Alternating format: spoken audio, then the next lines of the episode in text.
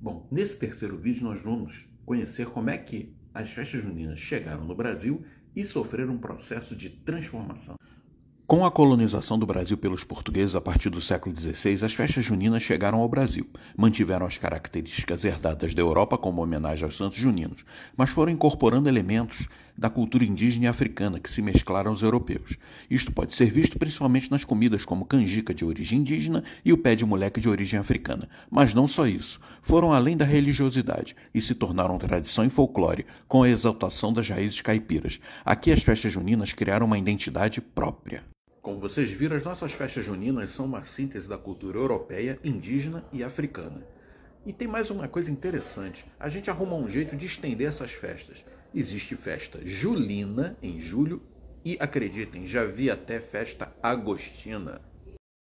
Este foi mais um podcast do grupo Rio de Janeiro em suas histórias e histórias.